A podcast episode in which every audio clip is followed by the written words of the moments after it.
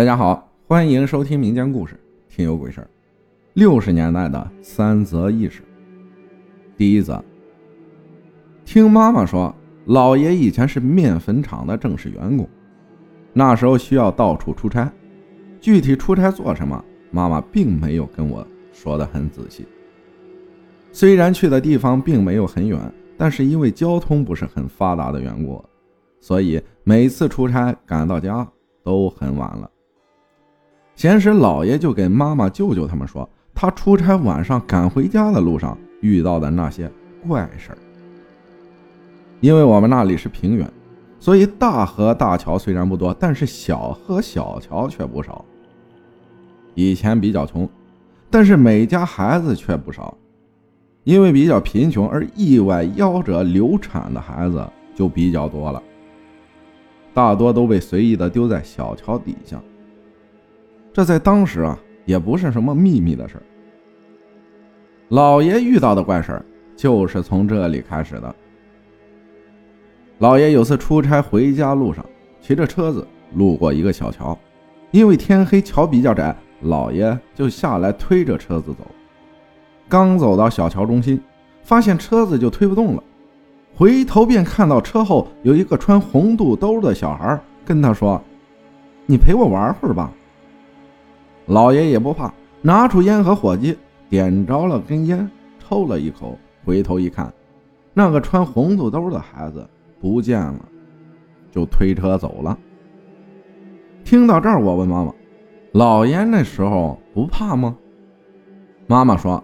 老爷说他不怕，因为那时候遇到的这事儿多了去了。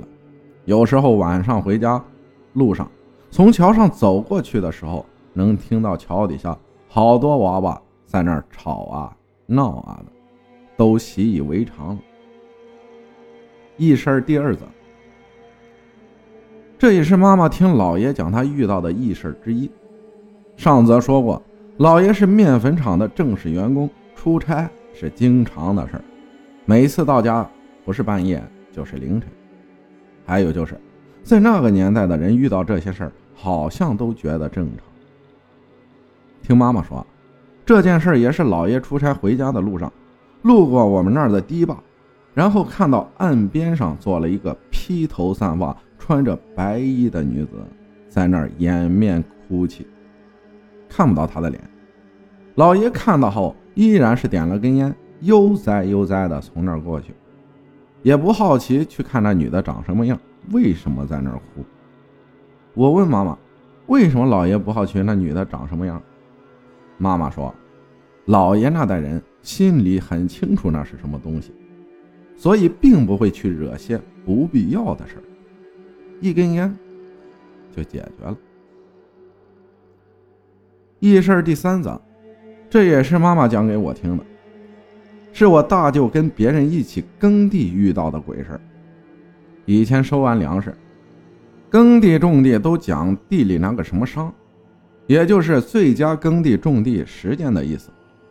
妈妈说了，但是我不太明白，所以一般为了这个最佳耕地种地的时间，有些人呢会忙半夜。这里的有些人就是我大舅，还有那个帮忙的人。这里暂时叫那个人就叫姨舅吧。他俩，大舅开着手扶，姨舅站在后面，挂的像是很多大尖钉连在一起，倒立放的耙地的耙子上，在地里循环转着跑，就是为了把刚犁过地的那些大土块给它弄碎成很小的碎土。手扶是以前耕地用的机器，前面俩小轮，后面俩大轮。前面俩小轮上面有个热水箱，我不知道现在还有没有人记得这种耕地机器。转了几圈后，发现柴油不多了，因为忙完大舅家的地，还要去姨舅地里去忙。商量过后，姨舅对大舅说：“你先开着，我赶紧回去提壶油。”大舅回了声好，就接着忙了。在那个年代。所有去世的人还都是土葬，就是下面是棺材，上面是土丘，很大一堆土那样。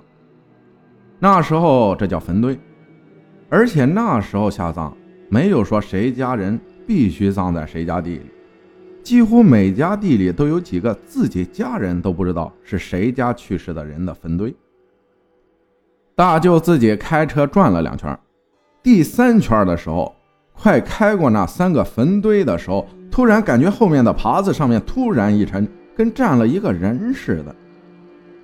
大舅以为姨舅回来了，也没多想，因为机器声音比较大，大舅头也没回，就大声喊的问了句：“你咋跑那么快？才多半会儿，你就回了？刚咋都没看见你？油呢？拿了几壶？”半天没见姨舅回答，大舅才想回头看一下，才发现耙子上坐着一个没头的人，大舅瞬间汗毛炸起。加快速度往家开去，半路遇到了提油来地里的姨舅，回头再看，不知什么时候那个无头鬼已经不在了。这时大舅才惊魂未定的跟姨舅说了事件的大概。无论是咋说，大舅都不愿意再去地里了。感谢我是铁妞啊分享的故事，还有那个最佳耕种时间那个叫宝商。手扶那个叫拖拉机，还有那个爬地的那个叫犁犁耙。感谢大家的收听，我是阿浩，咱们下期再见。